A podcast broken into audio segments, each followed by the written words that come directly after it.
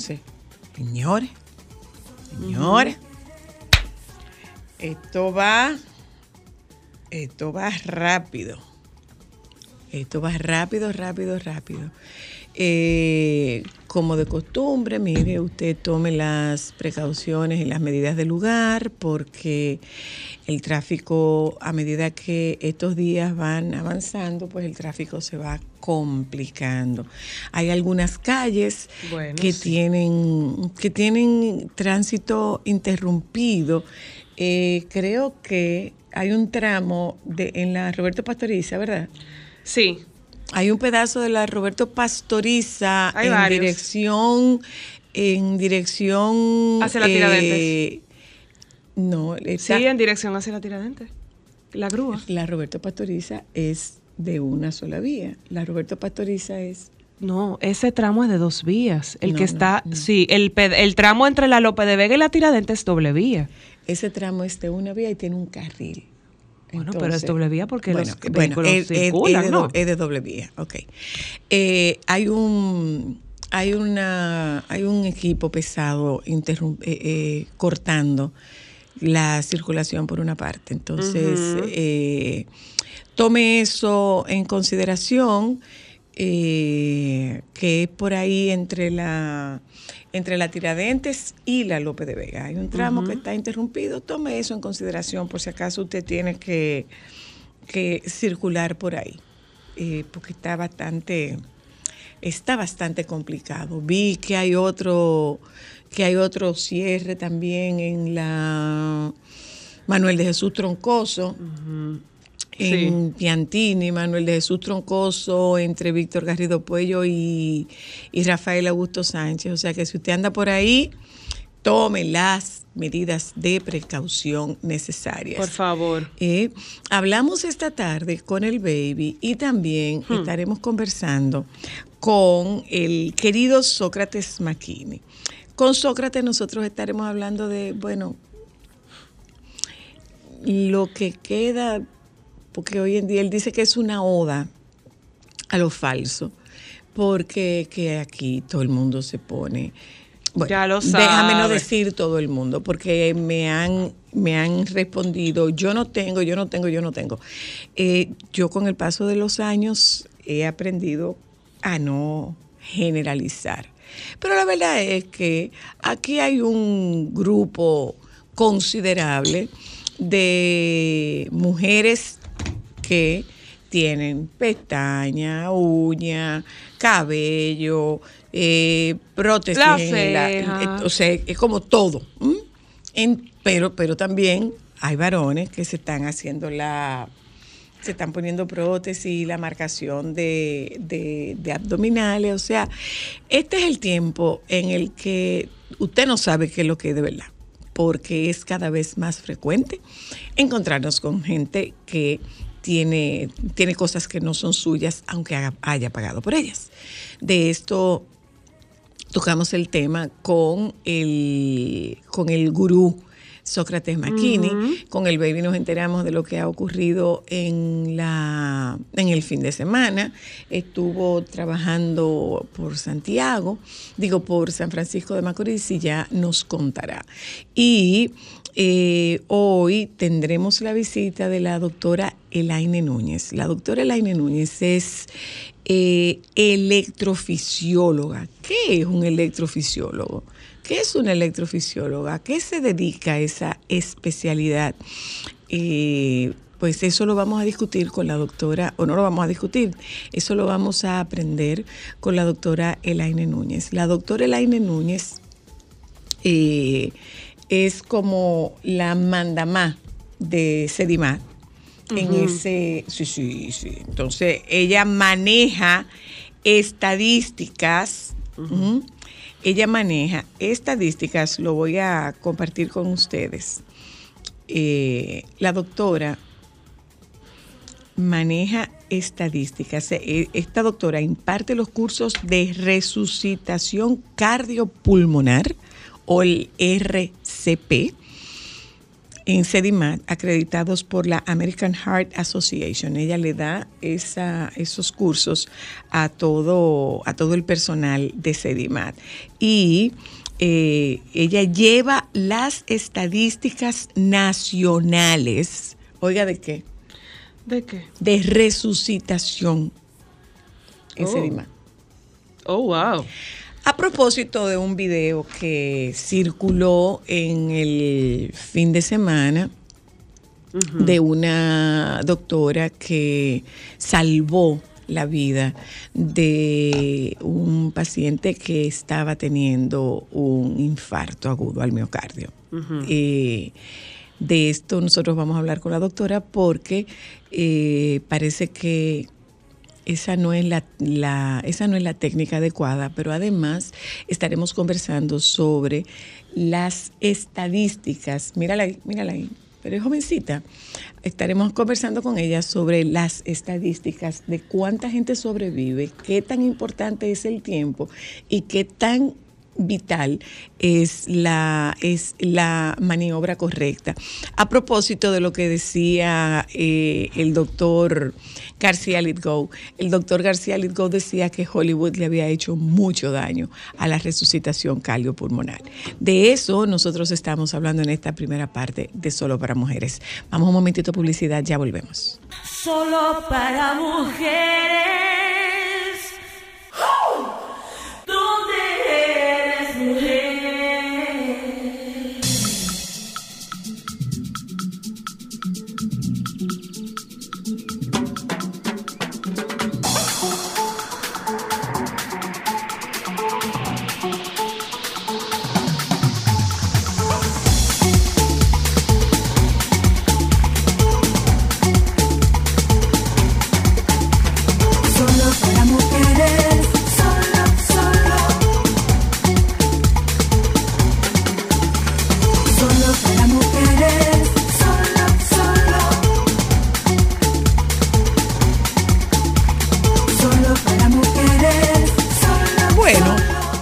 señores, diría mi mamá. Buenas Yo lo he tardes. dicho varias veces, diría mi mamá que peje con el chinchorro, porque lo que nos cuentan es que esta, esta mujer es sumamente difícil por, por la naturaleza del trabajo que hace y que está muy ocupada. Es la doctora Elaine Núñez, cardióloga. Eh, o sea, Cardióloga, va- no empecemos desde el principio. Médico, internista, cardióloga, electrofisióloga. ¿Y a qué hora te va al salón, doctora? Porque con todo eso títulos usted lo único que hacía era estudiar. Al salón no. ¿A qué hora fue que ya terminó? ¿Cuántos años son eso, doctora? Bueno, son Como seis, más de Seis de la seis, carrera. 16 años. Ah, 16. La pego casi por una. 16 años para tener los títulos, Sí, para pero los títulos. en educación permanente toda, Toda la vida. la vida. Toda la toda vida. la vida, toda la Sí, vida. Doctora, usted, ¿qué hace un electro, qué hace un electrofisiólogo? ¿De qué se encarga el electrofisiólogo? Conectar cable, me imagino. La electrofisiología asimismo es una subespecialidad dentro de la cardiología que se encarga de todo lo que es la parte eléctrica del corazón. El Wow. corazón funciona con electricidad. Ajá. La electricidad es lo que le permite al corazón hacer su función de bomba, su función contráctil. Y cuando hay alguna alteración de la parte eléctrica, eso se encarga el electrofisiólogo. O sea, ah, que por eso es con que un- se hace un electrocardiograma. El electrocardiograma traduce en un papel la actividad eléctrica del corazón y nosotros lo interpretamos. ¿El funcionamiento del corazón es el mismo durante toda la vida o va cambiando? Va cambiando. El corazón nace con una frecuencia eléctrica, por decirlo así, eh, más alta y se va enlenteciendo y va cambiando en la medida que vamos avanzando de edad. Mm, se pone más lento. Se va poniendo mayores. más lento, sí, porque las células se envejecen, así como envejecemos por fuera, el corazón envejece por dentro y la parte eléctrica cuando se envejece se calcifica, se pone rígida y se va contrayendo más lentamente. Doctora, ¿qué es lo que está pasando? Que últimamente estamos teniendo tantos casos de infartos o de situaciones que tengan que ver con el corazón. Bueno, realmente quizás ah, es una suma de factores. Estamos más atentos a lo que son los trastornos del corazón. La, la población general ha creado conciencia de que la enfermedad cardiovascular es la principal causa de muerte. Hacemos chequeos más tempranos y también influyen otros factores y es que aumenta la prevalencia de otras enfermedades como la hipertensión, la diabetes, la obesidad, el sedentarismo que predisponen, ¿m? son factores que predisponen y que conllevan a enfermedades del corazón, a ya sea arritmias, infartos, insuficiencia cardíaca. ¿Se puede ir al cardiólogo así como preventivo? Claro Porque que sí. se eh, debía eh, me ir. quiero hacer un chequeo y quiero ir donde el cardiólogo o hay que ir donde un internista primero y después te deriva donde un cardiólogo. O sea, ¿cómo es la salud preventiva del corazón? Bueno, si tenemos antecedentes familiares, por ejemplo, de enfermedad cardíaca, infarto a temprana edad, llámese menos de 55 Tenemos eso. años, No, no tenemos eso. eh, podemos o hay alguna, algún factor conocido, podemos eh, hacer un chequeo desde temprana edad en la vida. Y si no, eh, por ejemplo, cuando vamos a hacer ejercicio, lo ideal es hacer un- una evaluación cardiovascular predeporte que debe hacerle el cardiólogo. ¿Para qué sirve la prueba de esfuerzo, doctora? La prueba de esfuerzo es una prueba que se hace con el paciente poniéndolo a hacer ejercicio en una caminadora, puede ser en una bicicleta. Y con la prueba de esfuerzo nosotros lo que hacemos es que aumentamos el consumo metabólico del cuerpo y vemos cómo el corazón responde a ese aumento de la necesidad, registrándolo ya sea con el electrocardiograma o muchas veces lo hacemos con un ecocardiograma. ¿Por qué? Porque cuando el corazón aumenta la necesidad del cuerpo, el corazón tiene que trabajar más. Más, claro. Y entonces se valoran muchas cosas, se valora cómo es la contracción, el movimiento, cómo es la respuesta eléctrica del corazón al ejercicio y si hay algún factor que puede estar relacionado con, con alguna sintomatología relacionada con el ejercicio, por ejemplo, si hay una persona que ha tenido algún síntoma de palpitaciones o dolor en el pecho cuando hace una actividad física, por ejemplo, nosotros pod- podríamos identificarlo con la prueba de esfuerzo. ¿Dónde estudió usted, doctora? Yo estudié electrofisiología en España, cardiología en el Hospital Salvador Begotier y medicina interna en el Hospital Central de las Fuerzas Armadas. O sea, que usted es guardia. no, no soy guay. Usted No. no es guardia. Ese no salió más rápido. Mire, Pero trabajó mire, con mucho, lo que quiere decir que una especialidad en gente Mire una cosa, doctora. Yo no sabía que aquí, particularmente la UNFU, eh, hace una, un entrenamiento de Reanimación. de reanimación con maniquíes. y el maniquí te dice si es correcto o es incorrecta, la- si es correcta La o es incorrecta la maniobra. Eh, mientras nosotros tenemos esta conversación, podemos ir viendo este, este video que es, esto se hace, esto se hace en esto se hace en la UNFU. ¿Pero para todo el Eh, mundo o para carreras No, no, no, no, no, para los estudiantes de medicina. Para los estudiantes de medicina. Y Ay, eh, eh, la, la pregunta, doctora, la pregunta es, ¿usted es la encargada de capacitación de resucitación de Sedimat? Así es. O sea sí. que a usted que le llega a la gente que se está muriendo. No, no necesariamente, pero sí nos encargamos de que todo el personal médico y no médico reciba entrenamiento en lo que es la reanimación básica eh, y también lo que es la reanimación avanzada. Se ha demostrado que la protocolización de la maniobra aumenta la supervivencia en una persona que presenta una parada cardíaca. Eh, nosotros somos un centro certificado por la Asociación Americana del Corazón como centro de entrenamiento de RCP y cont- contamos con la certificación con la, y con, con el material disponible para dar estos cursos. Hay un video que se viralizó durante el fin de semana y eh, eh, supuestamente, am, o no supuestamente, las imágenes dan cuenta de una persona que sacó a alguien que aparentemente estaba sufriendo algún infarto. Pero eh, ¿es esa la forma correcta? ¿No es la forma correcta? Porque esto viene a cuento por una, por algo que me comentó un amigo médico que él decía, eh, Hollywood le ha hecho mucho daño a la reanimación cardiopulmonar, pulmonar, porque no es como es, no es como se ve, ¿cómo es? Bueno, realmente lo primero es que eh, hay normas establecidas y protocolizadas de lo que se debe hacer cuando una per- persona presenta una parada cardíaca. Eh, esto es una maniobra que permite, antes de, para, para que nos pongamos en contexto, cuando una persona presenta una parada cardíaca, el corazón se detiene. Y con la maniobra de reanimación cardiopulmonar, nosotros lo que hacemos es que hacemos la función de bomba del corazón. Esto Eso debe es como hacerse- el corazón, más o menos.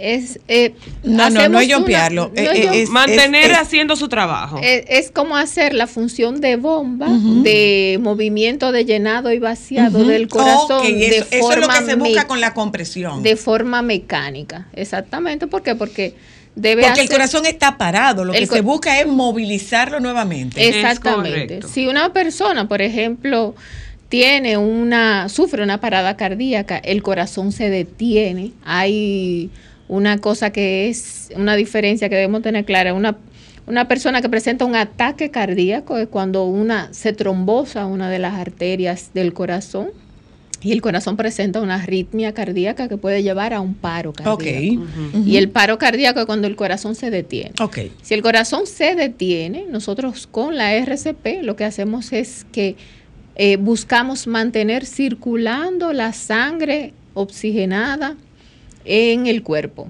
Oh. fundamentalmente en el cerebro. Ok. Nosotros, si tenemos una persona que está al lado de nosotros, que nos puede pasar, la mayoría de los casos de paro se presentan fuera del ambiente hospitalario, si estamos por ahí en un mall, en un centro comercial, una persona cae eh, al lado de nosotros, o sea, pierde la conciencia, pierde la capacidad de respirar, nosotros debemos eh, estar preparados para dar la reanimación cardiopulmonar o RCP. Eh, se hace colocándose al lado de la víctima. Nosotros debemos asegurarnos que la persona esté en un ambiente seguro, ¿no? Que no, que no estemos eh, nosotros ni la víctima ni el que está reanimando que esté en un ambiente, por ejemplo, un fuego, una inundación. en el por medio de una carretera, en, un lugar de- que pueda poner en riesgo de la vida de la persona que está aplicando la maniobra. ¿verdad? Pero usted la dijo al lado.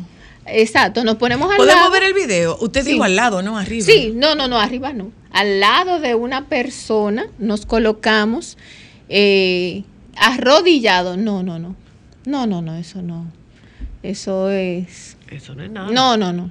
Eso era- O sea, perdón, de, que, video. explíquenos, doctora. A- aquí habla de que una doctora le salva la vida a un hombre que sufrió un preinfarto. ¿Existe algo que se llame preinfarto? El preinfarto comúnmente se denomina cotidianamente una persona que no tiene un infarto o una Masivo. oclusión total de una de las arterias del corazón. O sea, esa es una maniobra incorrecta. Es una maniobra incorrecta porque lo primero es que la persona tiene que estar completamente acostada boca arriba en una superficie Plana. rígida, plana. Nosotros debemos arrodillarnos al lado de la víctima, específicamente a la altura de los hombros, y debemos con ambas manos. Nunca arriba. Mm, Bueno, realmente eh, se puede hacer bajo ciertas circunstancias, pero ya en un ambiente hospitalario donde tú estás desplazándote en una camilla, donde, Donde tú un no tienes experto el sabe lo que está soporte, haciendo, por doctora, ejemplo, ¿verdad? para ponerte de lado de la persona. Entonces, debemos, eh, bueno, La realmente- cabeza va en esa posición. ¿No hay riesgo de atragantamiento con la cabeza en esa posición, doctora? el, debemos tener la, la cabeza estirada, realmente los brazos tienen que mantenerse en una posición recta y firme. ¿Por qué? Porque eh, lo que debemos hacer es eh, con, compresión con el peso de nuestro cuerpo, permitiendo que el tórax se deprima y se expanda al menos Mm. unos 4 o Ujú. 5 centímetros para hacer la función de bomba del corazón, que era lo que decíamos. Cuando, cuando, uno- cuando el corazón se detiene, eh, nosotros debemos comprimirlo y, de- o sea, de- hace la función de lo que hace el cuerpo cuando respira, que abre, se expande y se encoge. Realmente en el corazón dominicano. se llena y se vacía, se llena y se vacía. Entonces nosotros lo que hacemos Pero lo del pecho eso lo hacen los pulmones. eh, eh, Lo- lo, de comprimirlo, ¿no? Lo que pasa es que comprimimos desde el pecho, buscamos como referencia las tetillas, ambas tetillas, colocamos ambas manos en el centro del pecho, una palma y la otra encima de, o sea, una palma encima de la otra. Nos posicionamos con los brazos rectos, Rectos. para hacer la el- Compresión. la compresión con el peso del cuerpo, permitiendo que el tórax se deprima 4 a 5 centímetros y vuelva y se expanda. El tema del una- ritmo, doctora, porque lo que uno ha escuchado, eh, eh, bueno, eso, Hollywood. eh, Hay eh, canciones. eh, no, no, no, Sí, no hay hay canciones. Es como que uno, dos, tres mil, tres, cuatro, cinco mil. ¿cuál, cuál es la importancia del ritmo y por qué es incorrecto haber golpeado a esta persona? Bueno, Realmente esa persona eh, eh, está en parada.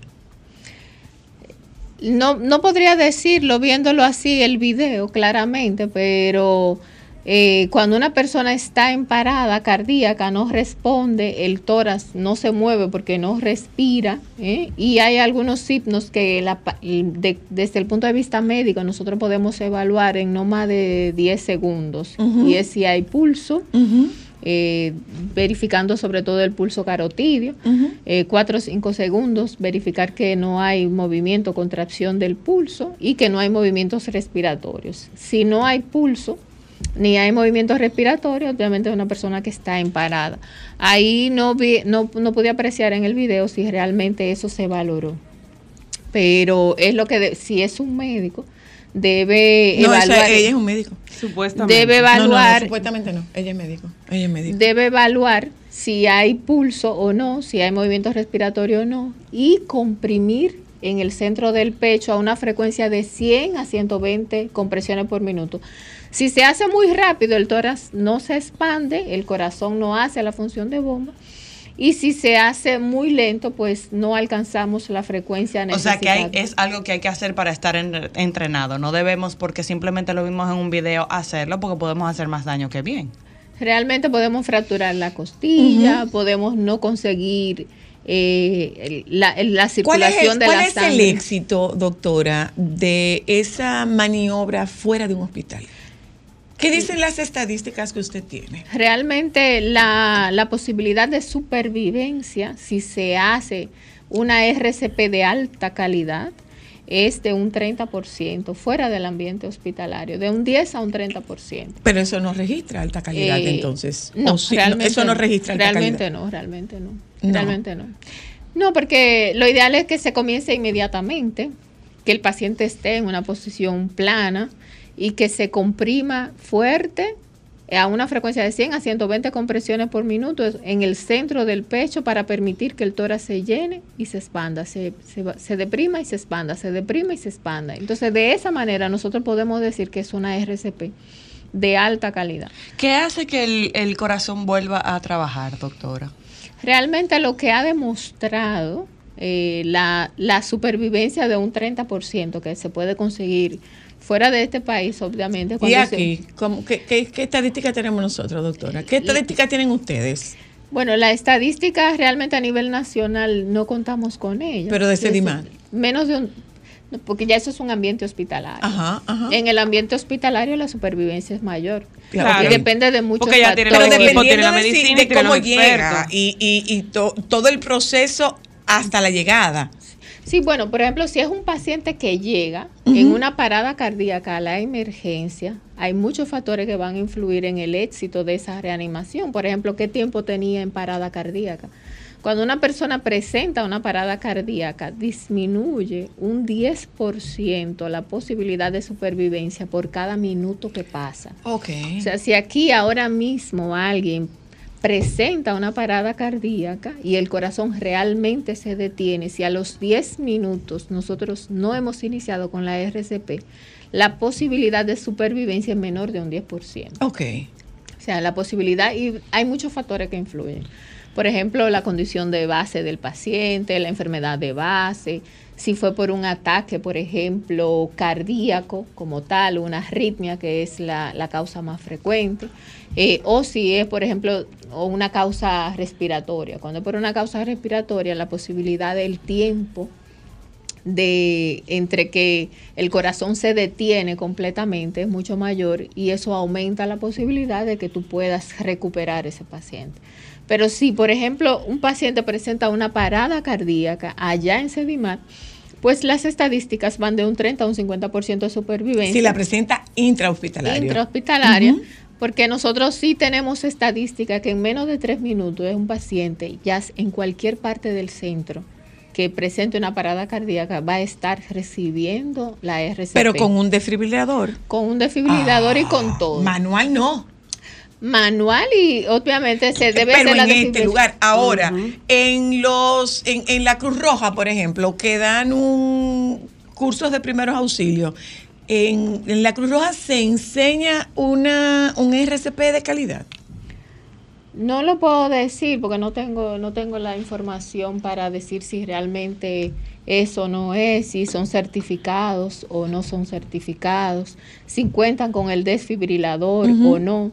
Existe lo que es el desfibrilador automático externo, que es una un, como un desfibrilador que, el que utilizamos allá en el hospital, pero es muy práctico. Son unos parches que se colocan en el tórax del paciente. El parche te dice en qué posición con un dibujito debe colocarse y lo único que tenemos que hacer es encender el desfibrilador. Y el desfibrilador nos va a decir si hay que darle el choque o no hay que darle el choque.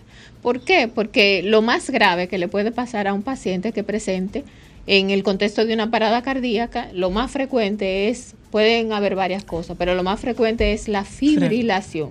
La fibrilación es un movimiento eléctrico anormal, caótico, desorganizado Del del, corazón. corazón. y obviamente el corazón no tiene la capacidad de contraerse, llenarse y vaciarse adecuadamente y, y en pocos segundos el corazón se detiene, colapsa. ¿El desfibrilador estabiliza ese movimiento errático? El, el de- desfibrilador lo que hace es que emite un choque de alta energía en el, en el corazón y produce un reseteo de la actividad eléctrica. Por Eh, eso es que la desfibrilación temprana, junto con la RCP, es lo que garantiza que tú puedas tener una Pero una pregunta, mayor. doctora, y, y puede ser una pregunta tonta y lógica, pero lo hago desde, desde el mayor desconocimiento. En el cuerpo, el único organismo que respondería a la electricidad y ese choque eléctrico es el corazón, o hay otros eh, organismos que puedan también ser sensibles a ese choque. No, es solo el corazón, El corazón y porque se, col- se coloca en posiciones muy específicas, que es en la parte anterior y lateral, de- lateral izquierda del pecho, justo a la altura del corazón, y lo que se crea es una descarga eléctrica eh, que se mide en joules.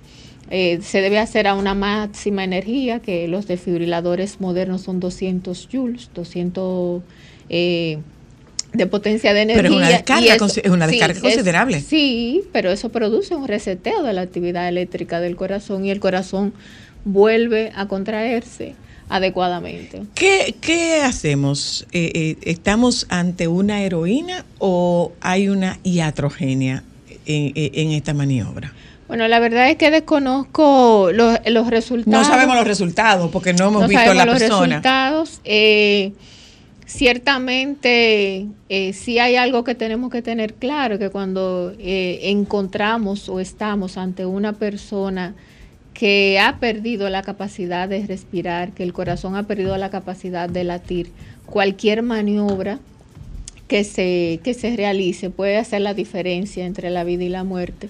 Pero debemos crear conciencia de lo que es una RCP de alta calidad, porque es realmente lo que garantiza el buen resultado de la misma.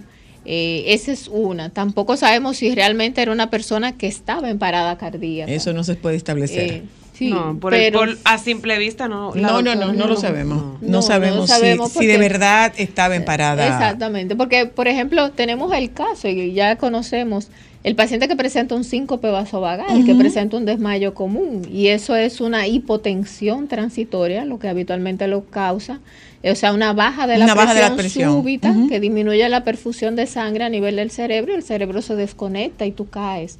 Cuando tú caes al piso, eso mejora el retorno venoso, mejora el flujo de sangre al cerebro y tú te recuperas espontáneamente. Ok. Muchas veces sin la necesidad de ninguna intervención. O sea, que si alguien- ¿qué es un eso- síncope? Perdón, perdón, perdón. Podría haber sido podría haber un sido. síncope Sí. vaso. Pudo haber sido un, Un síncope, vasovagal. Pudo haber sido un síncope vasovagal, no necesariamente una No parada, neces- no sí. necesariamente una Pero parada. vamos a describir Pero para- qué es, porque hay gente que entiende, me dio un síncope, que me dio un vaído, me puse mala, pero ¿qué es un síncope? ¿Qué es un sín- síncope, El doctor? síncope es precisamente cuando una persona, el mecanismo más frecuente es la baja de la presión, sufre una baja súbita de la presión arterial cuando no llega sangre en pocos segundos al cerebro, el cerebro como un mecanismo de defensa se desconecta y tú caes al piso. El síncope puede ser tan brusco como de pocos segundos o puede también haber un, pródromo. puede- puede ser más largo. Sí, un pródromo más largo donde te avisa que tú estás a punto de, de- de tener el desmayo. Por ejemplo, el corazón se acelera porque porque entiende que para suplir esa demanda tiene que trabajar más rápido. Puede haber una sudoración. Puede haber sudoración, mareo, palidez, los labios se te ponen blancos, te ponen ojerosos, las manos te sudan y se te ponen fría porque el cuerpo está sacando sangre de zonas menos importantes para llevarla al cerebro.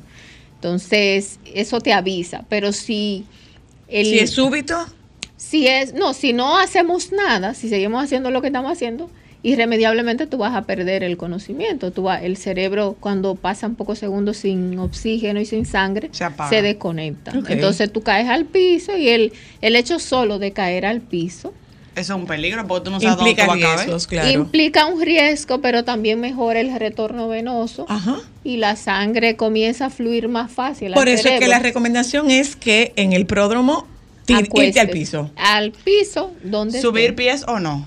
Puede ser, sí, puede ser, pero básicamente que te pongas en posición horizontal, porque eso mejora, por gravedad mejora Claro, la sangre. en Tiene, tiene menos esfuerzo, el corazón tiene Sí, menos esfuerzo para sí, conseguir sí. la sangre. Eh, en conclusión, doctora, no sabemos si esa persona sobrevivió, si no sobrevivió, no sabemos si efectivamente se trataba de una parada cardíaca. Lo que sí podemos, eh, lo que sí podemos decir es, o lo puede decir usted, no yo, lo puede decir usted por, por sus conocimientos, que no es una, no es una maniobra correcta. La técnica no es la adecuada porque, repito, tenemos que tener la víctima en decúbito, acostada en una superficie plana, posicionarnos al lado de la víctima, no encima, colocar ambas manos sobre el centro del pecho, teniendo como referi- referencia ambas tetillas, dejar los brazos en posición recta y apoyado prácticamente encima, o sea, que, no, que sea el peso de nuestro cuerpo el que haga la compresión para, para poder lograr una depresión del tórax de al menos Ya. 4 a 5 centímetros, preferiblemente 5 centímetros. Y permitir que el tórax se expanda. Porque, porque si, si no- nosotros estamos ahí muy rápido, muy rápido, obviamente el corazón no va a hacer No la entrar. función de bomba. Gracias, ¿no? doctor. Usted tiene que venir como con un chisma de frecuencia, yo creo.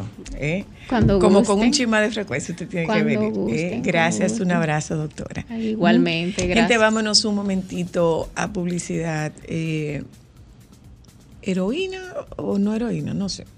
Júguelo usted después de esto. Nos vamos un momento a publicidad, ya volvemos.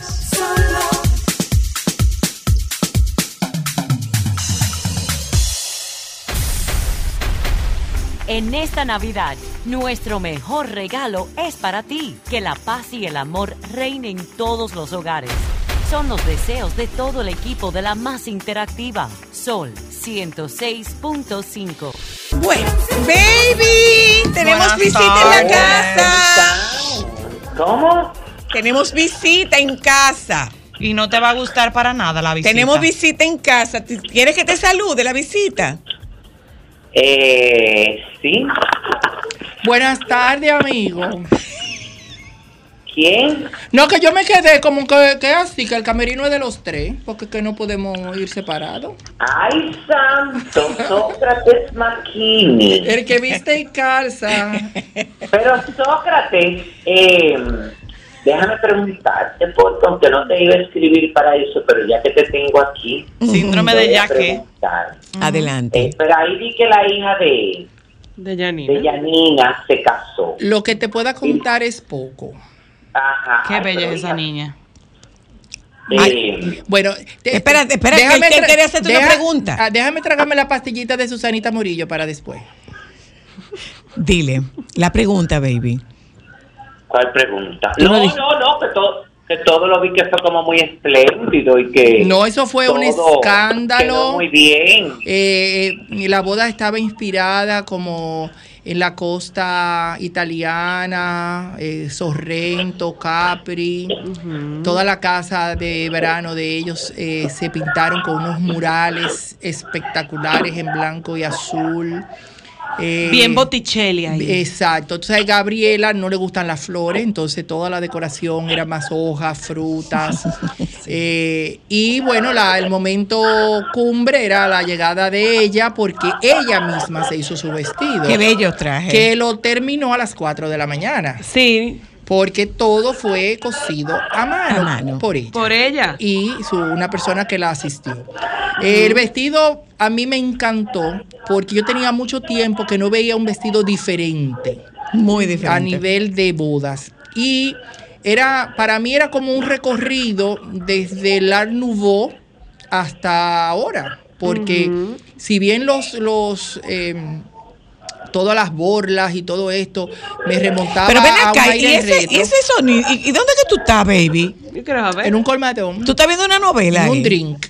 ¿Por qué? Por, lo, por el, Tú el tienes un sonido, escándalo atrás. por el sonido ambiental. Sí. Pero aquí no hay ningún... Ah, sí que están hablando en una oficina y no la tengo cerrada. Déjame ver. Por favor, por favor. Además, Continúa, Sócrates. Qué, chica tan bella. O sea, no, ella, ella es es un pre- escándalo. preciosa, preciosa. Y entonces el vestido, eh, tú lo mirabas y te daba ese aire retro. Ella bien retro, como bien 60, Priscila. no, más para atrás. Esa, esa figura como lánguida, con esos bordados tan, tan específicos. Pero luego lo veías en conjunto, la veía ella, y tú decías, no, es que esto es de ahora. O sea, esa transparencia, como fue montado. eh, Muy, un vestido muy atrevido. Como una mezcla muy interesante entre, entre lo, filo, ete- lo fino, etéreo y moderno. Sí. Muy eh, Gaby. eh, muy Gaby, muy ella. Muy Muy, el la- ella. sí. Y bueno, en la boda, yo siempre digo que la boda es la personalidad de la novia. Entonces, así fue la boda. Los detalles, la vajilla, la comida de flor de sal, eh, divina, todo inspirado en esa costa italiana, mezclado con sabores locales.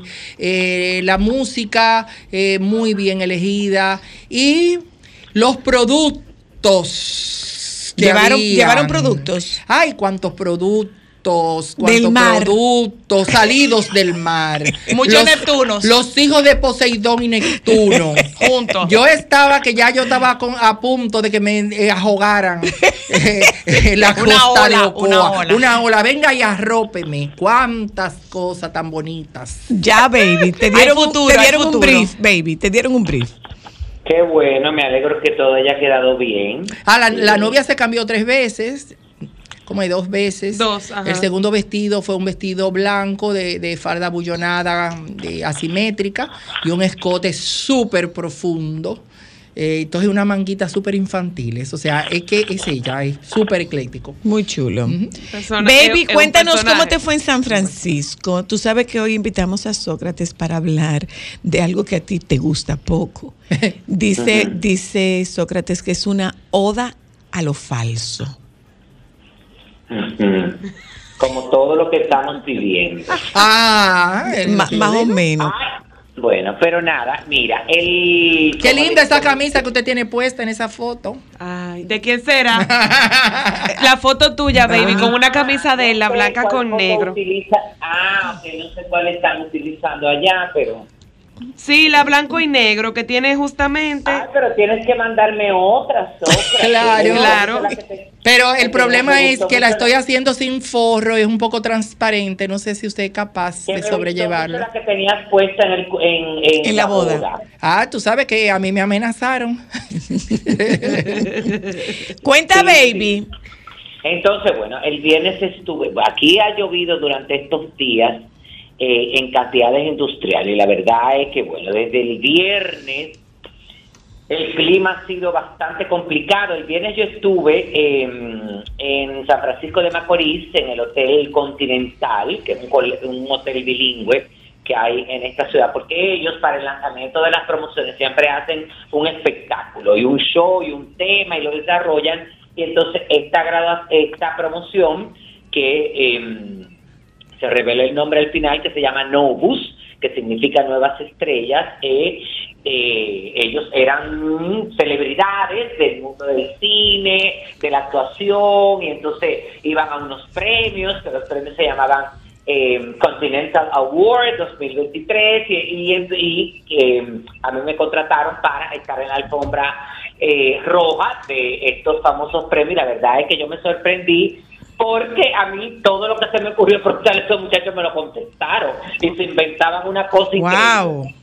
Eh, pero la qué verdad que chulo. lo hicieron súper bien. Yo estuve, eh, a mí quienes me contactaron fueron los eh, propietarios de este colegio, que son Andrés Ramón Espinal y Atinay Collado de Espinal, que le mando un saludo al ingeniero Andrés Ramón Espinal de parte de todo el equipo, porque es de los oyentes de la zona norte de Solo para Mujeres. Ay, un saludo Eso para me él. contaste. Un abrazo. Porque ese, mi- él, él me lo refirió todo. Bueno, pues estos muchachos después que desfilaron, bailaron, coreografía, qué sé yo qué, entonces pusieron un audiovisual de que supuestamente después del premio ellos se fueron a, a un reality show en una isla desierta. Oye, me fueron a Santo Domingo, grabaron en un avión adentro, eh, tuvieron de que un accidente, cayeron de que en una isla, eh, se fueron a... a- Ah, pero de ahí a pa' Puerto Jóbilos. Plata y No, pero una producción, producción. No, no, no, no. Estos muchachos saliendo del mar, luego hicieron una coreografía como de una jungla y al final, eh, nada, eh, se presentó uno a uno con una fotografía. Eso también este día me encantó porque ellos le hicieron fotos con vestidos con la profesión que van a, a estudiar. Ay, qué Ah, chulo. muy chulo. Sí, fue muy chulo. Y entonces después ellos salían y al final en, en Fuegos Artificiales se, se formó eh, el nombre de, de la promoción. Son 24 eh, jóvenes y la verdad es que, bueno, súper unido, me encantó todo eso. El sábado yo estuve en, primero en la fiesta en el Gran Casadía Familiar de Teleuniverso, que ahí la pasamos súper bien. Bueno, imagínate que eh, de sorpresa llegó Fetita, mi amor, y cantó. Mi amor. ¿Bailaste? Claro, una pieza nada más. Una pieza. Oye, el, Sócrates. El, batido se mantuvo. Ah. No, no, no, no, porque tú sabes que estaba tan agotado, no, porque yo de San Francisco regresé esa misma noche del viernes y estaba muy agotado. Pero fui, me la pasé súper bien, eh, todo muy espléndido, mucha comida, mucha bebida, la gente bailó, se batió, yo comí en cantidades industriales. Y en la noche, pero mucho. Hermano. No, lo sufrí al principio porque tú sabes que en cada mesa fueron la gente de Doña Pula que hicieron la comida. Ay, en ay, cada ay. mesa han puesto, mi amor, una tabla llena de alitas, de costillitas, de longaniza, Ay. de pan, Ay. de casabe eh, quiero, y de chicharrón de puerco. ¿Y tú comes, de- y tú comes eso? Mi amor, pero espérate, ¿cómo que yo como eso? ¿Y de dónde yo soy sueco? No sé. Ay, hermano, yo quiero verlo fajado con una patita de fuego. No, pero espérate, mi amor, que ese fue el problema, que me han sentado en una mesa en el centro del evento. Y Ah. yo decía, pero aquí hay problema porque aquí está todo el mundo fijándome. Bueno, en pocas palabras no pude comer nada. Solo bocadito.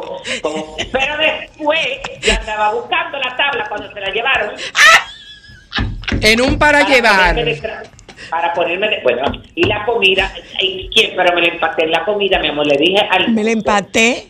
Claro le dije al mozo tráigame de todo un poco. Claro. Comiste de todo. claro entonces luego de esto en la noche del sábado fue la función de gala de Ballet Clásico Santiago, que siempre hace una función en Navidad con eh, el Ballet Castanueces. Una versión que es, que es coreografía de Norma García, la fundadora y directora de Ballet Clásico Santiago. eh, y la verdad, bueno, los telones, para no cansarle el cuento, Norma hace muchos años en Cuba, eh, fue, porque ella es cubana, fue a Cuba y mandó a hacer de quien pintaba los telones que se usaban en las funciones del Ballet Nacional de Cuba. Wow. ella, mandó a- ella le dijo a este señor que le pintara los telones para eh, Cascanueces. Ay, qué bello. Ay, Y pero espectacular. eso, Desde esa época y cada año que lo vemos, bueno, es una, una función estelar. Óyeme, el nivel de cada una de las niñas que interpretó eso y estuvo eh, muy bien, bueno. Y, y ayer domingo para descansar, porque como tú entenderás, yo estaba agotado y destruido. Entonces, eh, no, esto no va ahora. Eh, les comé, ay, pero miren, señores, es fuerte lo de lo de Genoveva Casanova y, Ay, el sí. príncipe Federico de, de Dinamarca. Ay, sí. ¿Qué pasó? ¿Qué pasó? Porque Es el de los cuernos. Ella. Ya salió, Él con- ya él con- salió con ella. el reportaje, ya salió el reportaje en la revista Lectura. Yo vi las fotografías y las fotografías en ningún momento son comprometedoras. ¿eh? Las fotografías que ellos publican no hay ni manos agarradas, ni él le tira el brazo por ningún momento, ni besos, ni nada de eso. Dos personas caminando. Entonces ellos hacen un relato de, de este señor en un avión privado, voló de, Compe- de Copenhague a eh, Madrid, se desmontó y automáticamente, eh, eh, bueno, fueron vistos, la primera vez que fueron vistos fue en el Parque del Retiro caminando, dieron una vuelta con unos escoltas que, que estaban cerca de ellos, bueno, vigilándolos porque el apartamento de ella queda cerca del Parque del Retiro. Pero de por esto, el amor de Dios, se le fue esa. ¿El qué? No, Pero ¿y cómo van a coger para, para, Pero- para Madrid? Pero soy la, no solo, óyeme, por eso que yo te digo que detrás de eso hay algo extraño, porque no solamente eso, es decir, donde ellos se dirigieron después fue un lugar todavía más público. No. Eh, Ahí, ahí eso van, está claro. dirigido. Que se dejen Bueno, de eh, eso. Claro, ellos se van al apartamento de ella, ahí duran un par de horas, y luego de estos van a un famoso restaurante que hay en Madrid, donde se reúnen las celebridades y los miembros de la realeza que se llama el cortejo de No, qué. que se Que dejen de como- eso. Mm, mm. Claro, que hay un show hasta flamenco en ese restaurante. Lo único que ellos no estuvieron en la sala, como ellos le dicen, sino que hay como unos apartados. Ellos estuvieron en el apartado, luego de esto se van como a la una de la mañana al apartamento de ella de nuevo, ahí amanecen eh, y él a las ocho y treinta sale del, de este apartamento eh, y se vuelve para el aeropuerto, se monta en su avión privado y se va para Dinamarca. La verdad es que, óyeme, los comentarios son una cosa Ay, bueno, Dios. imagínate que, eh, bueno, eso literalmente ha opacado la, la famosa fotografía y la supuesta infidelidad de la reina Leticia. Sí, bueno. Bueno, se salvó la princesa Leticia, por No, lo no, no, menos. no, no. La reina. La reina, perdón. que esta muchacha Genoveva Casanova le han sacado, mi amor, no los trapitos, hasta los panty. Y perdón, ¡Ay, bonito. qué bonito! Bonito. porque todo ese odio, dice mucha gente por ella, no solamente en España lo han sacado, en Dinamarca eso no vale, mi amor. Ni lo del chivo. Ay, Dios mío, una cosa de esa de chivo. Bueno. Porque tú sabes que lamentándolo mucho, las bonito. relaciones de a ella la denominan como una casa fortuna porque, bueno, eh, eh, ¿Con quién se casó? Coincidencialmente, entre comillas, ella, eh, todas sus eh, parejas han sido hombres muy hermosos, muy adinerados y con muchísimo poder, empezando por Cayetano Martínez Dirujo, que fue su pareja, que yo me acabo de morir porque yo no sabía lo que había pasado. Ajá. ¿Qué Ella empezó, óyeme, cuando ella empezó su relación con Cayetano, ella le aseguraba a él que ella estaba bebiendo pastillas anticonceptivas porque él desde el principio le dijo que no le gustaba tener relaciones sexuales con protección. Y él literalmente se sintió engañado porque ellos apenas tenían, creo que era cinco o seis meses saliendo cuando ella le salió con la noticia de que estaba embarazada. Y de dos, ¡Ay, qué Sí, linda! de dos, de dos. Entonces ahí tuvo ella y ahí tuvo él que casarse. Él no se arrepiente porque él dice que definitivamente la motivación de su vida son sus hijos, pero siempre ha dicho cuál esa fue su- esa situación y que como él se sentía bien, por eso le propuso matrimonio y se casó. No se casó tampoco por la presión de, de los hijos y de eso. Y duraron sus años. Después ella tuvo amores con, ella tuvo una relación con un ministro español que duró dos años. Ella también se relacionó, se le- se relacionó en su momento con Luis Miguel. También. Ah, pero También. tiene un, un prontuario. No, no, no, ella es fuerte, fuerte, fuerte. Y ahora esto. nada. Ay, es desinquieta. Y ahora esto. Sí, bueno, pero mi amor, hay con suerte y las hay que se le tienen envidia también. Bye.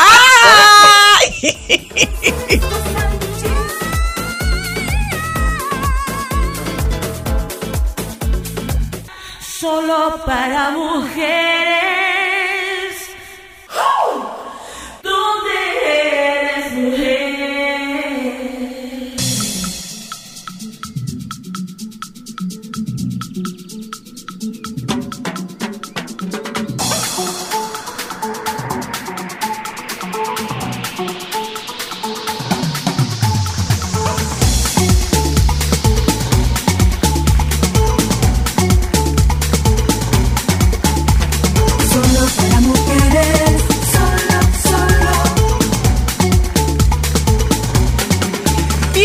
Bienvenido, Mr. Gurú Sócrates Maquín. Señor, ay Dios. ¿Cómo estás tú? Ay, yo estoy muy bien. Presidente del Club de las Desveladas. Sí, Ay, ay, mis, Y de los bandidos. Un saludo a todas eh, las, Las miembros. miembras.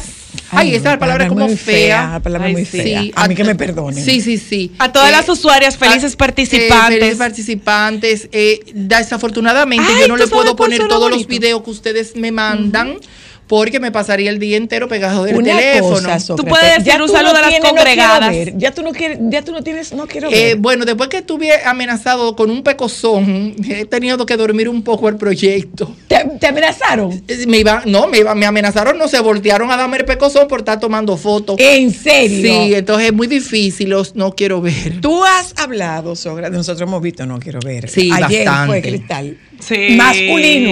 Sí, sí, Masculino. sí. Y dije, Sí, ¿pero sí, qué sí. es esto? A mí- Maquini, ¿qué fue? No, no, no, no, porque ya en, en las libertades. Mira, Sócrates. Ay, no. Ay, sí, man. Veníamos de camino, Sí. veníamos desde Santiago, Sócrates y yo, yo fui su copiloto, eh, y tocábamos el tema de toda esta, todo este fake, todo esto falso, Sí. todo esto postizo. Y no me vengan con la historia de que eso siempre ha existido. No, no, porque eh, eh, si nosotros no vamos un chin para atrás, porque a la gente hay que ponerle en contexto. Señores, cada época ha tenido su estética. Eso no podemos eh, obviarlo. Eh, y tal vez qué sé yo, en el siglo XV, en esas cortes parisinas, donde las mujeres se ponían polvo blanco, aunque no fueran tan blancas, se ponían peluca, Peluca. hombres y mujeres. Eh, eh, el vestido se le ponía el miriñaki para hacer otro tipo de silueta. Los corsets. Los corsets. Está muy bien, hasta ahí estamos bien. Eh, pero yo lo que estoy viendo ahora es que, que, o sea, ¿qué hace esta gente cuando se ve en el espejo y tiene. Un miriñaki en Vamos ir. eh, eh, vamos no, a ir. eh, vamos de arriba para abajo. Las extensiones, ah, premisa, señores, su cuerpo es suyo, su dinero es suyo. Usted puede hacer lo que le dé su real gana. No estoy diciendo eso, pero de la misma forma que usted hace con su dinero y con su cuerpo lo que usted quiera, tengo yo el mismo derecho de decir que no me gusta. Dicho esto, seguimos. Continuamos. Eh, eh, el pelo es postizo. Hay tres capas de tensiones. De un pelo, el suyo es de aquí procesado y le pusieron uno que es de la India natural. Pero bien, divina se ve. Voy bajando. Las cejas no son suyas. Se la, se la tatuaron allá arriba. Que cuando se le baja el voto, se le van bajando y hay que ponerle más votos para volvérsela a subir. Ay, Dios mío. ¿En serio? La- claro. Porque el, ¿El voto, voto se va. las cejas? Sí, no claro, tú ponías ahí un puntico ahí. Sí, claro, Tú le pones dos punticos ahí y te sube así, te, da- te da más. Levante el arco. Levan- levante el arco, que está muy bien, que tú se lo levantes, si usted tiene la mirada caída, no hay ningún problema.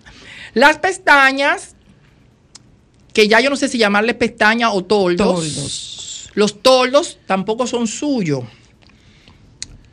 La nariz se la hicieron. La boca se la inyectaron, que parece una molleja de un pavo. Los pómulos te faltan. Lo- los pómulos, no, porque yo todavía no he salido de la cara, linda. en la cara, Yo estoy en él la cara, cara. todavía. Ay, Dios. Los ha pómulos bajado del cuello. No son suyos. El hoyito que le hicieron en el mentón también se lo hicieron. También. el ¡También! Ah, pero venga acá. Eso. Ay, Dios. Usted tenía buchito y ya no tiene porque le hicieron su, su bichectomía. Tú ves. Entonces, ahora hay una cosa que se llama eh, armonización facial. ¿Qué es eso? Bueno, la armonización se supone que persigue que su cara sea armónica, ¿no? Como dice él, y hay que rellenar donde usted tiene algunos valles, eh, eh, de modelar un poco. Lo que yo estoy viendo, y que me disculpen los profesionales de Que esta están área, modelando de más. no, como que de- por el hecho de tu ser hombre, tú no tienes que tener la mandíbula cuadrada, y ahora todos los hombres tienen la mandíbula como papera. Ajá. Andan todos con papera. No, porque hay muchos marcos de cara. Está bien que la mandíbula cuadrada te da mucho más fuerza, pero si usted no tiene un marco de cara cuadrado, no hay por qué hacérselo, digo yo. Ah, o sea, la armonización incluye No todo, entonces, la y te, mandíbula. te definirte la línea de la mandíbula, pero todo el mundo para, por lo menos los hombres, en que esa mandíbula va cuadrada como con dos piquitos aquí así. Como una caja. Sí. Sí. Con un look andrógeno. Ahora. Ajá, entonces, eh, bueno, pues te rellenan con ácido hialurónico, te corrigen algunos valles que tú tienes en el perfil de la nariz, que todo eso me parece muy bien. Sigo de aquí para abajo. Cuello. Debajo del cuello, dos pelotas de jugar boliche. Ah, no, esas son más pequeñas, son dos, dos melones, Partido por la mitad. partidos por la mitad. Una de cada lado y van dos. Ya ahora, si no te hacen la línea de los cuadritos con liposucción, tú no tienes nada porque hay que hacerte esa lipo de los cuadritos. Entonces tú ves que tienen los mulos llenos de celulitis, pero tiene cuadritos en el, en el, en el En el abdomen. Entonces yo digo, pues, ¿cómo es? Y el ombligo que tú no sabes si es parte del sujetador del brasier o del panty. No, porque el, el ombligo, recuérdate que ya se lo fabricaron, porque eso se hizo un tomito y se jaló todo para abajo y se quedó un brochecito y ahí es el ombligo. Un botón. un botoncito. Entonces, no miremos para atrás porque eh, las, las eh, hormigas de Colombia eh, tienen esas influencias. Eh, ese cuerpo de Betty Boo, de cintura en 16 acuerdas y de- cadera en 48. ¿Tú te acuerdas de, Ay, de- del centauro? ¿Tú te acuerdas Minotauro. de eh, No, no, no, no. El centauro. Ah, no, el centauro, Sí. exacto. El sí. centauro. Había unos muñequitos que era Hércules. Hércules. Y, y estaba el Sí. centauro que decía, soy yo, soy, Soy yo. yo. Y Bueno, pues, eso así mismo. así como para atrás, así como es como parte atrás. Pero ¿por qué? Bueno? ¿Por qué? entonces, eh, Kardashian. entonces el problema de eso es de ahí para abajo. Porque entonces usted se pone a aquel derrier de este tamaño Y dos María Palito y de dos canilla. María Palito abajo entonces, ¿a dónde quedamos? Literal como María Antonieta, Sí. con los corsés en, la, en las Exacto, con el meriñaque, pero sin la falda. Entonces. Y solamente para atrás. Y entonces para atrás. Entonces, yo no sé de dónde. Yo quiero pensar que el éxito económico de las Kardashian Bueno. y de todas estas figuras en torno al- al- a la música, sobre todo Urbana. norte- norteamericana, ha creado esta, esta corriente donde se ven reflejadas muchas mujeres que por una razón o por la otra o se proyectan en ese mismo nivel de, de bon- de bonanza económica o se ven como fut- futuras aspirantes a conseguir esto si sus cuerpos son transformados en estos adefesios. Lo que pasa es, bueno, has, has dicho una palabra clave. Lo que ocurre es, Sócrates, que en el caso de la de las Kardashian hay hay armonía, hay proporcionalidad en este cuerpo, no esta desproporción que nosotros estamos viendo aquí. Bueno, ahora me refiero Sí, a, a pero lo que, a lo que fíjate, estamos viendo fíjate ahora. que ella ha, te- ha tenido, o su equipo de mercadeo, porque ya son productos mercadológicos, el que piense que es otra cosa, no, son No. productos mercadológicos que se rigen Rentables, por encuestas, por todo, o sea, eh, fíjate cómo ya han ido para atrás. Exacto, Claro, exacto. se han Y quitado. se, han quitado y se han reproporcionado. Porque la que vimos al principio, que fue la que hizo, La Kim eh, eh, la que rompió, ¿no? Con, con, con estos, estos cuerpos, eh, ya no es la misma. No, Inclusive su misma forma de vestir ha ido suavizándose. Después de que ella cambió de esposo, ella está como más natural y más atenuada. no, porque tú No, sabes qué pasa. La- el el que mercadeo, para tú sostener un producto, el producto tiene que ser dinámico y tiene, Tiene que ir que variando. moverse, tiene que ser vivo, tiene que ser un tiene producto vivo. Si se queda con el misma, el mismo nargatorio de hace 15 años, pasa de moda. Pregunta, Claro. Sócrates. Tú que has viajado mucho, porque ellas dicen que esos cuerpos son naturales. ¿De dónde? Ellas son de Armenia. Las mujeres para esos lados tienen esos cuerpos así. No, no, no. Eh, mira, hay de todo. Hay gente que sí, yo lo he visto aquí. Aquí, por ejemplo, y en el Caribe se usa mucho, donde la mujer tiene el torso pequeño, tiene mucha cadera, Claro. mucha nalga y poca cintura. Yo te puedo decir que todos los diseñadores que en un momento vinieron a Dominicana Moda y trajeron cinturones, a todos los cinturones había que hacerle eh, hoyitos. Porque no le servían, la cintura de la mujer dominicana es más pequeña, pero de la misma manera los tobillos de la mujer dominicana son más pequeños. Entonces, hay una, hay una Ah, serie de... el tobillo el tobillo es, más delgadito. Ok. Entonces, eh, y los, los torsos son cortos. Si tú vas, por ejemplo, a muchos cuerpos eh, suramericanos, el torso es más largo. Por eso muchas veces las ropas te entallan o no te entallan. Tú ves. Entonces, eh, ese, yo no pienso que, que ellas responden a una tipología de país. Ellas tienen un cuerpo. Un cuerpo voluptuoso, como muchas mujeres a lo largo de toda la historia le hemos visto. Acuérdense, señores, En de la, de la época de oro del cine mexicano. Y ese era el cuerpo era normal en los Italia. cuerpos María Antonieta, los Mira cuerpos de guitarra. Loren, por ¿me ejemplo. entiendes? Pero eh, fue una década que responde a esa estética. Pero esos cuerpos no eran hechos con liposucción. No, eso era natural. Porque mi preocupación es, eh, eh, ahora mismo, Sócrates, es que yo siento que todas las mujeres son iguales. Bueno, To- la hay ma- una- No todas, pero la mayoría son el mismo prototipo. Bueno, Pero es ese que, tipo de es- es mujer. que, bueno, que estamos enfrentándonos y, y, y, y, y soy la como terapeuta, pues tal vez no puede echar un más luz. Estamos Es enfrentándonos a una sociedad que no tiene identidad Eh, y está buscando pertenecer. Acuérdate que nosotros somos en función de lo que enseñamos, no en función de lo que sentimos. O sea, nosotros estamos muy inclinados. Hay una sociedad que ahora mismo está muy enfocada en tener. Tener. Y ese cuerpo es parte de tener. ¿Por Sí. qué? Porque eso implica una inversión. Claro. Eso implica que yo tengo dinero. Estatus. Eso implica algún nivel de estatus. Y ese cuerpo me permite acceder. acceder a una serie de cosas que yo con mi cuerpo natural entiendo que no, No voy, voy a a- poder. que no voy a poder. Exacto. ¿Tú ves? Entonces, si mi amiguita de al lado se hizo el busto, se puso el nalgatorio y ahora anda en una jipeta, ¿por qué yo me voy a quedar flaquita como yo soy? Claro. Yo quiero andar también en una jipeta como ella. Y Te- desproporcionándose, porque eh, eh, ¿Cómo la será verdad, ese cuerpo en la vejez? No, lo que pasa es que No, ya no le interesa. Tú tienes, exacto, eso. porque volvemos al- vamos, Porque la piel se pone flácida, eso se, va- eso se tiene que ver muy extraño. Vamos al inmediatismo. Sí, vamos sí, a sí. la inmediatez. Eh, para mí lo importante es lo que está Lo que está ocurriendo ahora. no lo que va a pasar después. Y nosotros estamos viendo que muchas de estas mujeres están retirándose estos productos porque están comprometiendo su salud. Totalmente. Lo vimos con una Alejandra Guzmán. Sí. Y Alejandra Guzmán no fue nunca una mujer que tuviese esa, Esa desproporción. cantidad, no, claro. Pero, por ejemplo, si nosotros nos vamos a ese escenario mexicano y nosotros vemos a una Ninel Conde, tú dices, ¿qué es esto? Nosotros, es pero, pero todavía nos vamos más atrás y era algo que nosotros veníamos hablando. Sí. Una, una Lucía Méndez, esa mujer era un espectáculo de bella. ¿Y en qué se convirtió Lucía Méndez? Bueno, no sé, ella en otra persona. Porque yo entiendo que, y tú mencionábamos algo que a mí me pareció tan interesante, yo le he dado tanta vuelta en, en estos días, la importancia de reconocerse.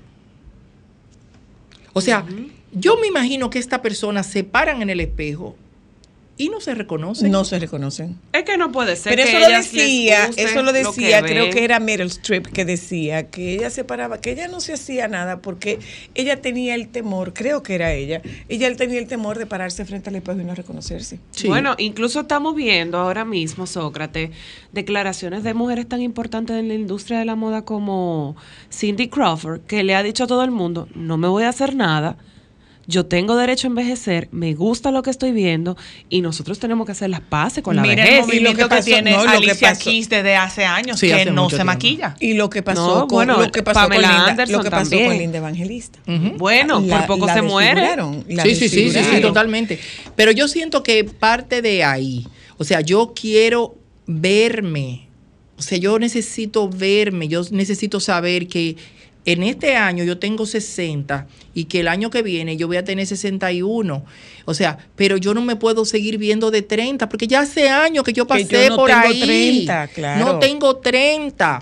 Entonces, la inmediatez de esta cultura actual, de esta generación, de no ver cinco años más hacia adelante, no ver diez años más adelante, no, lo, no, no están viendo en su justa dimensión lo que están haciendo con su cuerpo. Y las consecuencias que Eh, eso va a tener. Ahora, Sócrates, es por encajar en un modelo determinado que es un modelo importado. Mira, yo te diría que vamos a, a ver primero en qué, es, en qué nicho socio, socioeconómico se, se Se ve esto, esto. con más frecuencia. Es muy difícil tú ver a una persona que viene de una familia adinerada tradicional haciéndose, ese haciéndose tipo de cosas. estas desfiguraciones. Hubo uno que otro ejemplo de cuando vino los votos, los labios. Bueno, si algunas muchachas se pusieron la estercañada, que puso muy de moda los labios de molleja, todo el mundo quería ponerse los labios como la molleja de un pavo. Chévere, pero hasta ahí. Ahora, eh, yo pienso que la corriente musical Tiene mucho que ver. ha influido sobremanera hacia los gustos de esta generación. Eh, no solamente en términos de, de- de- en términos físicos, a nivel de moda igual. O sea, fíjate que la- las grandes minorías eh, económicas eh, son las que eh, paren estas grandes figuras, eh, estos grandes deportistas, estos grandes artistas. Y claro, las, las firmas de lujo han tenido que cambiar sus directores creativos y han puesto directores creativos en su gran mayoría que vienen de estas minorías. ¿Por qué? Porque entienden esa estética. Entonces, son las que están vendiendo, son los que tienen el dinero. No son los que te van a invertir en una cartera de esa de lujo por decir, esa es la cartera que yo siempre uso y me compro una cada cinco años. No, ellos van y dicen, dame esa en cinco colores y a los seis meses vuelven. Exacto. Entonces, la moda para sostenerse tiene que vender. Entonces, ¿qué hace esa moda? Bueno, pues yo te voy a hacer Se una cada seis meses para que tú vengas y me compres 10 al año. Que no me lo compra la que tiene el- todo el dinero del mundo y que la, desde chiquita la están vistiendo. Mire el ejemplo eso. de Valenciaga de la funda de ahora y se venden. Y se vende, se vende todo. ¿Por qué? Porque los- sus influenciadores vienen de, esta, de estos sectores. Sobre todo el mundo musical tiene una penetración demasiado importante en la psiquis colectiva de esta generación. Cuando en otra industria lo que se está produciendo es lo contrario. Totalmente. Pues, por ejemplo, la industria del cine está marchando hacia atrás. No, Pero, y, y- por ejemplo perdona, también la industria de la belleza, que obviamente tú ves Está- que ellos están está apelando, hacia atrás. por lo menos la del maquillaje, bajándole un poco a- a- al que las personas se vean tan producidas. Sí, pero fíjate que las dos están conviviendo. Y tú lo ves en muchas marcas. Tú ves marcas de lujo que son un anuncio de la marca que obviamente es consumido por este sector. Andante. ¿Verdad? Porque ellos son la familia Peluche. Ujú, Los otros días en sí. un avión me entró la familia Peluche. Sí. Tenía la marca de las dos letras. Sí. Las dos niñas, el perrito, la mamá y el papá. Eh, la mamá le faltó el tatuaje de las dos letras aquí en la frente. Será la familia Peluche. Pero esa misma familia Peluche, tú la ves haciendo una colaboración con una gran artista japonesa. Tú la ves haciendo una línea donde el logo, para tu verlo, tienes que poner una lupa. Porque ese es su cliente, el que sabe que está invirtiendo en un artículo De que calidad. tiene un branding de muchísimos años y pertenece a ese grupo. O sea que esas marcas pueden hacer eh, eh, publicidad a diferentes targets. Sí, ejemplo, totalmente. A, lo- Lo a japonesas Sí, que sí, consumen un lujo diferente. Totalmente. Fíjate eh, cómo muchas de estas marcas ahora inclusive han hecho desfiles allá en Asia. ¿Por qué? Porque tienen un público, Eh, eh, es uno de sus el- el más asiático importantes. más importante que gasta en Que marcas gasta de mucho lujo. dinero, exacto. eh, eh, a nivel, a niveles que tú, o sea, yo me he topado en, en- en París con un señor que entró a una tienda muy famosa y el hombre le cerraron prácticamente la tienda. Pero Bueno. ese señor salió con 12 fundas él más dos empleados con 12 más. Yo sé que la señora Luna siempre ha dicho que una mujer se distingue de su buen gusto por el zapato, la cartera y el reloj. Una de esas tres cosas. Y Las las asiáticas asiáticas tienen tienen las tres cosas. Sí, bueno, sí. algunas cosas más. No, ya se pone más. Pero, pero fíjate. Eh, Eso está, ahora que ustedes hablan de eso, está muy vinculado con el mundo latino. Esta- estos cambios tan drásticos están Tan más vinculados visuales. al mundo latino. Tan que sepan lo que tú eh, yo- tienes. Yo, pienso que sería tal vez una prepotencia de parte nuestra como latinos decir que sí. Porque tú tienes, por ejemplo, el, el K-pop. Eh, que tiene una influencia a nivel de Agresiva moda como nada. agresiva. Lo que sí es que cada uno de nuestros mundos aporta una estética. Por Eso ejemplo, para, para una coreana, un coreano, la calidad de la piel es Por algo, encima de eh, por cualquier encima de cosa. cualquier cosa y se, se, se compra Se todo lo que tú quieras decir, un dineral en cuidarse la Ellas se ponen 25 cremas por cada segundo de su Que vida. de hecho, eso es ahora mismo lo que está tomando el mundo por arrojo, los Eh, productos de los belleza productos de coreanos. verano coreano. Entonces, cada una tiene un aporte. Eh, lo que yo sí entiendo que la, la cultura no latina, la cultura americana, Americana. englobando a los Estados Unidos, que dicen que son América, lo siento Ellos mucho. no son. América somos todos, desde, Claro. desde Canadá hasta eh, eh, eh, Cabo de Horno en Chile, todos somos americanos. Para que lo tengan Eh, claro. Claro. Eh, la cultura americana también está pon- a poniendo su cuota ante una cultura, por ejemplo, como la europea, mucho más medida. Más conservadora. más conservadora, o una cultura como la africana, que ha sido Más tan vistosa. excluida. Ah, sí. Eh, eh, Pero y- son fabulosos los africanos. no, y Son nosotros algo. fíjate que no tenemos acceso a saber qué está haciendo África, No. porque tú no lo ves. Para Eh, nada. eh, y sin embargo, eh, es un continente Muy exquisito, que la gente cree que exquisito, no. con una cultura Una riqueza cultural importante. ancestral, Sí. diversa, Sí. que no nos llega. Y un respeto por eso. Tú sabes que, por ejemplo, es lo que no nos está pasando. En el caso de nosotras, yo eh, sí por el mundo de las bodas, sí nosotros tenemos acceso culturalmente a ver cómo se desarrollan Ah, me encantaría eh, todos los ritos africanos. Pero y, volviendo- y, y hablando, espérame, eh, señora Luna, porque hablando del tema del respeto a sus trajes y a sus tradiciones, y a la riqueza visual de cómo esa gente se viste, eso da gusto. Una cosa, eh, Sócrates, tú sabes, tú tienes una idea de cuánto se promedia aquí de inversión en, en Cirugías. En cirugía. Uh, pero tú nada más tienes que ver que aquí hay más cirujanos plásticos que, que otorrinos. Ay, o sea, yo, claro, yo digo, no sé, eh, tiré un, un dato a lo loco, pero aquí hay una cantidad bastante elevada de cirujanos plásticos eh, y de técnicos, de mm, cosmiatras que pueden poner a Botox o lo que sea, que están llenos. Porque ya nosotros, junto con países del área como Colombia, eh, nos hemos convertido en un destino, En un destino de, de, cirugía salud, de plástica. turismo de salud. No, de, de- de turismo de cirugía salud. plástica. Exacto. O sea, porque tú nada más tienes que ir al aeropuerto a ver todas esas mujeres con la sonda por fuera a sentar en una silla de ruedas. Bueno, nosotros Eh, tenemos varias casas de recuperación por nuestra zona sí. y Se viven llenas y tú las se ves en las- pidieron, en creo las- que fue Mil- 164 mil sillas Aquí. de rueda en Aquí. este año. Sí.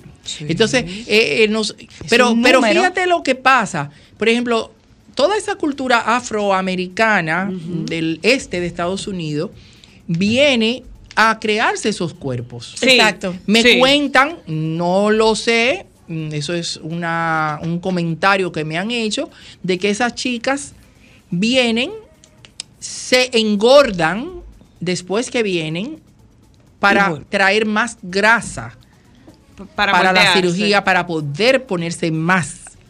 eh, Ay, María Ay, Sí. Dios mío, el daño Gracias, que le hacen gracias a su don salud. Sócrates. Mira, nosotros tenemos otro tema. se acabó? ahí. Sí, señorita, míralo ahí. Ay, Dios. Nosotros tenemos otro tema ahí rápido. pendiente a propósito de esa moda trashy, le dicen ustedes. Que es esa moda? Lo último es, no sé cuál de estas firmas de mucho dinero acaba de sacar Valenciaga. unas, una media bota. Una bota Ah, no, eso fue Louis Vuitton. Ah, sí, la bota- va- va- vamos a tocar ese Y tema. Valenciaga, en tu próxima visita, que es muy rápido, por favor. Te va a llamar el lujo del gueto, gracias. Ya ¡Ay, Dios mío! Digo, ¿No? mañana volvemos. mañana volvemos. Eh, para que no hay sol de la tarde aquí. No están por ahí. ¿Hay sol de la tarde? ¿Llegaron? No, Ah, sí. bueno, El pues, Team Peluche. Nos juntamos con ustedes mañana. Chao.